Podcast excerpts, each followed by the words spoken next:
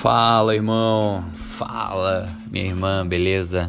Graça e paz. Estamos aí para mais uma mensagem hoje, nessa sexta-feira, aqui em São Paulo, dia 16 de outubro. Fria. E vamos lá, quero comentar sobre máscaras. Tire a máscara. é, eu acho que já tá bom, né, da gente tirar essas máscaras aí, porque é um negócio chato, viu? Mas vamos lá. É eu quero comentar sobre autenticidade, né? Eu quero comentar sobre pessoas que constroem um personagem mesmo, colocam máscaras para tudo e para todos. É, eu quero falar de relacionamentos, é, a importância de que a gente depende uns dos outros, né? E perdão e confiança que faz parte disso. Vamos lá. Eu tô lendo um livro chamado Uma Vida com Propósitos, de Rick Warren. E fala, vamos falar de autenticidade. Interessante que ele fala aqui, ó.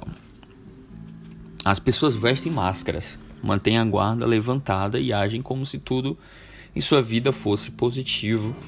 Essas atitudes são a morte da verdadeira comunhão. Eu acredito que a gente não precisa abrir a nossa vida, o nosso coração para qualquer pessoa na rua que nos pergunta se está tudo bem. Isso, por uma forma educada, você fala tudo bem. Eu acredito que isso dentro de um círculo íntimo, né? onde você se relaciona com pessoas próximas. A gente, nós precisamos sim revelar os nossos sentimentos, confessar as nossas falhas, é, transmitir as nossas dúvidas, admitir os nossos medos, reconhecermos as nossas fraquezas e pedir ajuda e oração. Então, isso é interessante porque eu tenho uma certa dificuldade em relação a isso, mas estou trabalhando. Um outro ponto que a Bíblia fala de compaixão, nós falamos de empatia. Eu quero ler um versículo fala justamente sobre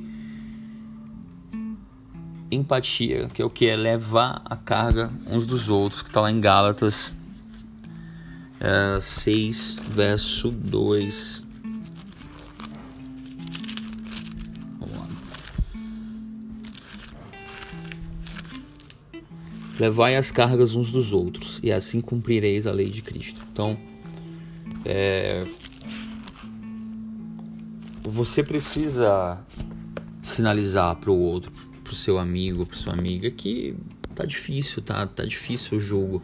Falando em jogo, falando em peso, carga, não sei se você sabia, mas a palavra cônjuge, o significado dela é dividir o peso, dividir o fardo entre duas pessoas, no caso, homem e mulher.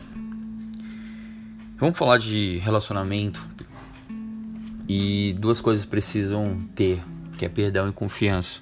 Outra coisa maravilhosa que o autor fala, que é assim. É... O perdão deve ser imediato. Tem ou não a pessoa pedido por ele. A confiança deve ser reconstruída com o transcurso do tempo. Confiança exige antecedentes. Se o magoam repetidamente, Deus lhe ordena que perdoe imediatamente. Por quê? Porque nós temos um versículo que fala isso, né? Para que os nossos pecados sejam perdoados por Deus, nós precisamos perdoar os outros. E isso está lá no Pai Nosso, na oração do Pai Nosso. Continuando, mas não se espera que você volte a confiar imediatamente ou que continue permitindo que tais pessoas o magoem. Ou seja, pessoas abusivas, pessoas.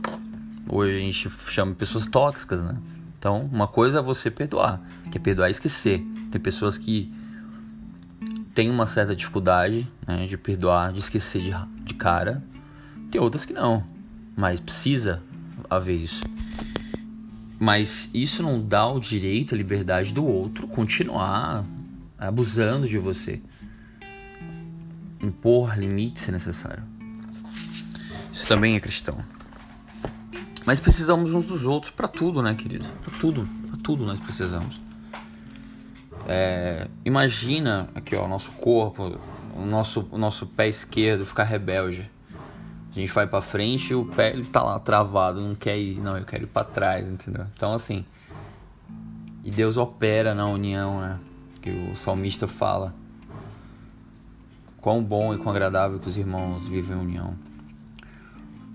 É onde o Senhor ordena também a, a bênção.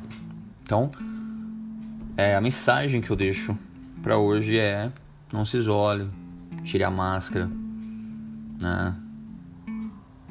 Deixe as pessoas se aproximarem, né? Depende né, de quem está se aproximando também, para dividir um pouco o fardo que você está levando, que é bíblico, que é cristão. Somos um corpo. É isso, queridos. Um ótimo final de semana. Um abraço aí para todos os meus amigos que ouvem, encorajam. É, estamos felizes, né? alguns sabem né, do que eu estou falando. E é isso. É, como eu sempre falo, sou da Igreja Batista em Cristo, cooperador de lá, né, aqui na Vila Antonieta, em São Paulo, pastor Mozart Polese. É isso. Ótimo final de semana e até segunda. Valeu, paz.